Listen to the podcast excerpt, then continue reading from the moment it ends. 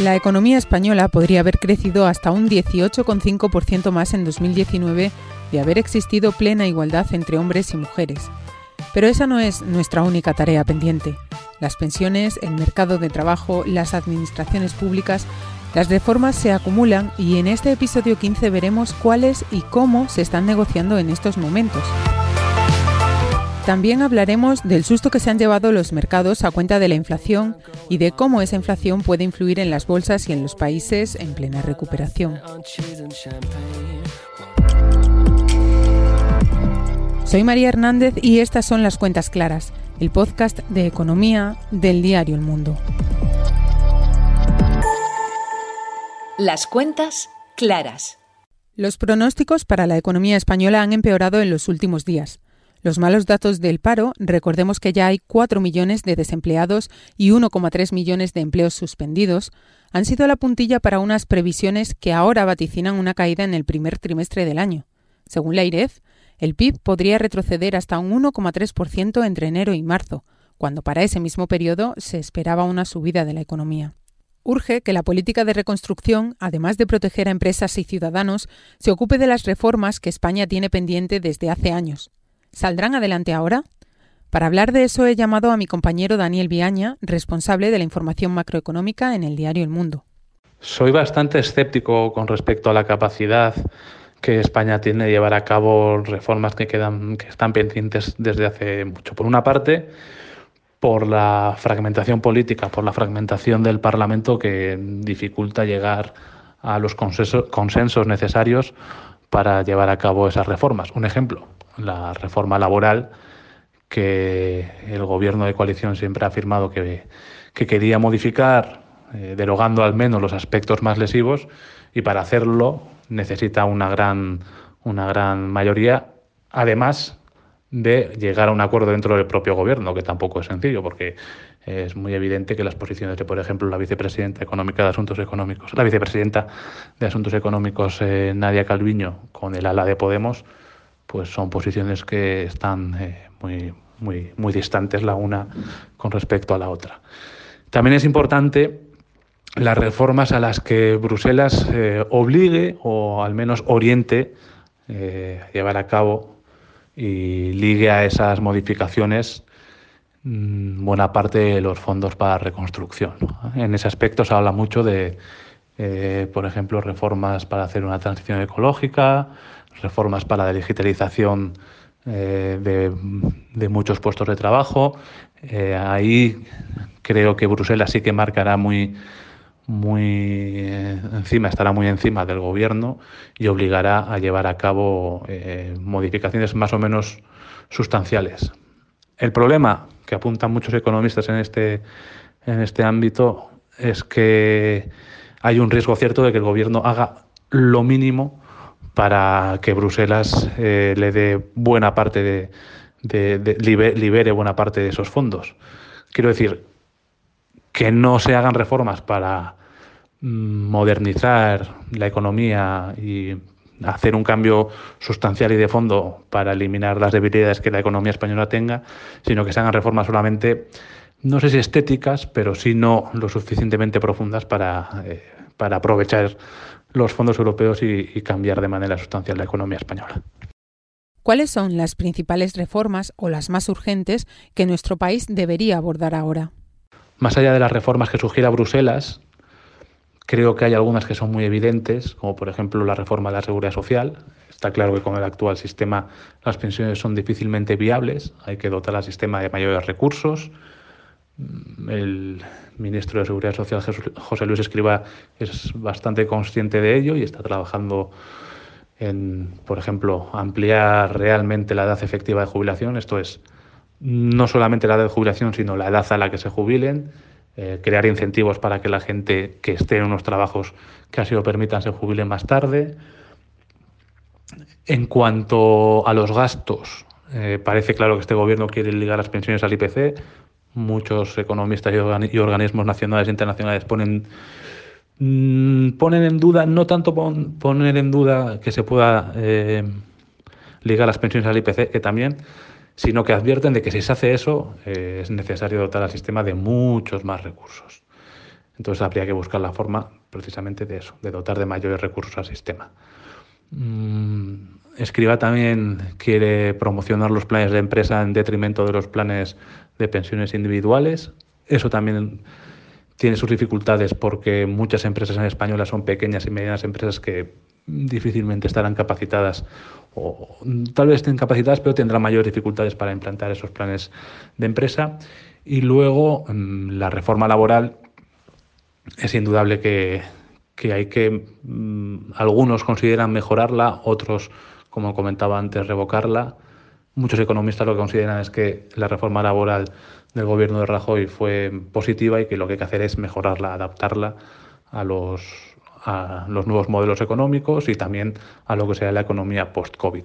El frenazo en la recuperación es la consecuencia de la tercera ola de contagios, de la lentitud en la vacunación y de los desequilibrios que ya arrastrábamos de antes.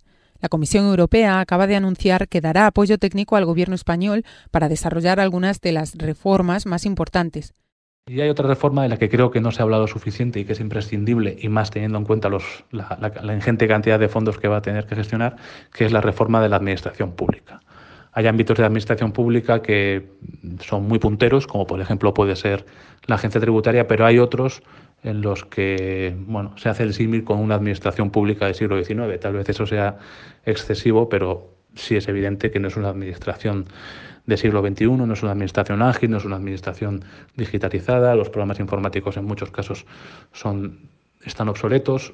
Por ejemplo, lo que está ocurriendo con las prestaciones, con la avalancha de prestaciones que está teniendo que asumir la administración es un caso, un caso muy claro. Es cierto que, que una, es una cantidad ingente de, de, procesos, una cantidad ingente de prestaciones, pero también está claro que hay un, un, auténtico embudo de gente que está recibiendo su prestación con mucho tiempo de, de, retraso, a pesar de que esa prestación es, en muchos casos, el único sustento de su familia. Por lo tanto, creo que es evidente que una de las reformas que se debe llevar a cabo es esa administración y creo que no, desde el gobierno no se es, o desde algunos ámbitos del gobierno no se es consciente de la, de la necesidad de, de aplicar esa reforma.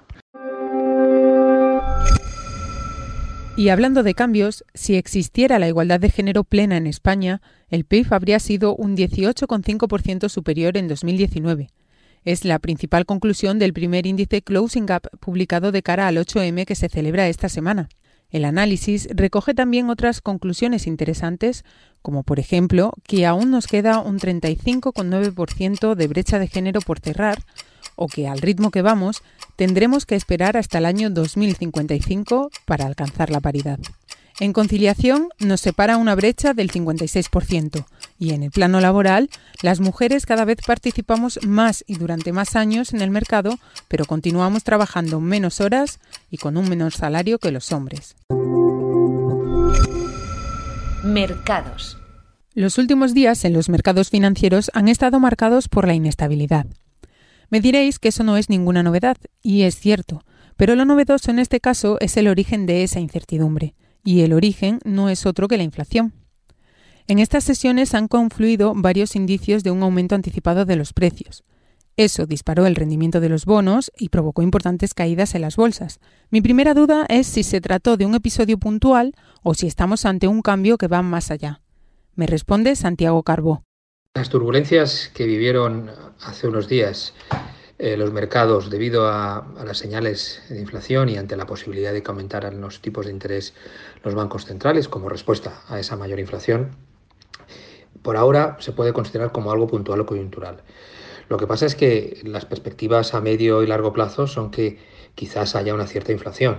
Eh, no tiene por qué ser permanente, pero sí puede haber un episodio de, inflación varios meses o incluso varios trimestres motivado por, la combinación de varios factores. En primer lugar, todos los estímulos fiscales y monetarios que se han acometido por la pandemia. Eh, probablemente va a influir también en segundo lugar eh, esa demanda embalsada que de alguna manera se va a disparar en el momento que se reduzcan las restricciones, se terminen los confinamientos y la vacunación avance. Y además, pues tenemos una situación también algo especulativa en los mercados de materias primas eh, que se han encarecido, el petróleo y otros, en las últimas semanas, que todo está empujando la inflación hacia arriba. Está ocurriendo ese aumento de la inflación más en Estados Unidos que en Europa, aunque en Alemania también se empieza a notar. Eh, probablemente la Reserva Federal, aunque ha puesto algunos paños calientes y ha comentado eh, pues que quizás van a mantener durante mucho tiempo aún los tipos de interés bajos, pero eh, quizás sea la que primero actúe. No va a ser de modo inmediato, pero podría actuar. Esto, desde luego, si de repente subieran los tipos de interés, pues podría causar bastantes problemas en los mercados porque eh, la mayoría de las carteras que tienen deuda, pues la tienen con tipos de interés muy bajos o negativos. Si ahora se suben, pues lógicamente pierden valor esas carteras, con todo lo que eso lógicamente supondría. Como explica Santiago, no hay una única razón detrás del repunte de los precios. Sin embargo, todos esos factores, que deberían interpretarse de manera positiva, provocan miedo entre los inversores. Miedo a que un repunte brusco de la inflación precipite la retirada de estímulos o el aumento de los tipos y eso comprometa la recuperación. ¿Podrían los bancos centrales alterar sus hojas de ruta? Si estas diferentes perspectivas sobre la evolución de la inflación puede afectar a la estrategia de los bancos centrales y sus estímulos, pues está por ver. Lo que está claro es que si es coyuntural o puntual solamente unos meses, no la cambiará mucho, no la afectará mucho. Pero si se considera que eh, ese fuerte crecimiento de la economía viene acompañado de la inflación durante varios trimestres o incluso más allá de un año, pues lógicamente los bancos centrales tendrán que actuar y su actuación fundamentalmente es ser eh, más restrictivos y eso lleva a una eh, subida de tipos de interés. ¿no? Entonces, yo considero que solamente en el caso que esa inflación se considere permanente, es decir, que vaya a permanecer en el tiempo y encima sea, pues, esté por encima del 2%, es cuando los bancos centrales se decidirán a actuar. El BCE se reúne esta semana y tanto él como el resto de bancos centrales llevan un año inyectando ingentes cantidades de dinero en la economía para hacer frente a la pandemia. Los gobiernos, por su parte, también han aprobado importantes estímulos. Estados Unidos, de hecho, ultima un nuevo paquete por valor de 1,9 millones de dólares. En el escenario hipotético de que los bancos centrales decidieran adelantar la subida de tipos o endurecer sus políticas monetarias, ¿qué impacto tendría eso en las empresas y en los países? ¿Qué riesgos se presentan? Si la subida de los precios y la inflación creciera de modo más permanente, de una manera más estructural, los bancos centrales tendrán que actuar. Es su mandato. ¿Cómo actuarían? Pues fundamentalmente subiendo los tipos de interés, algo que ya están descontando de algún modo los mercados. El Euribor ha subido algo en los últimos eh, tiempos, es verdad que aún está en términos negativos, pero está subiendo, y esto pues lógicamente al final altera la situación de los mercados financieros. No olvidemos que las carteras de deuda que hoy tienen los grandes inversores o los bancos están repletas de títulos y bonos que tienen tipos de interés negativos o muy bajos.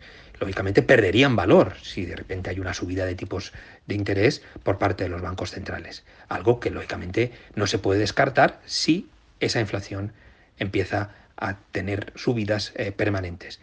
Esta subida de tipos de interés afecta a toda la economía, afecta a empresas, afecta a bancos, porque lógicamente los costes de financiación de la economía aumentan.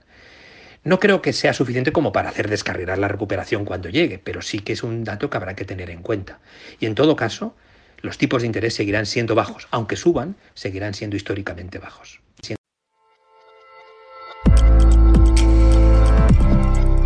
Hasta aquí este episodio 15 de las cuentas claras. Carlos Sonetti está en la edición.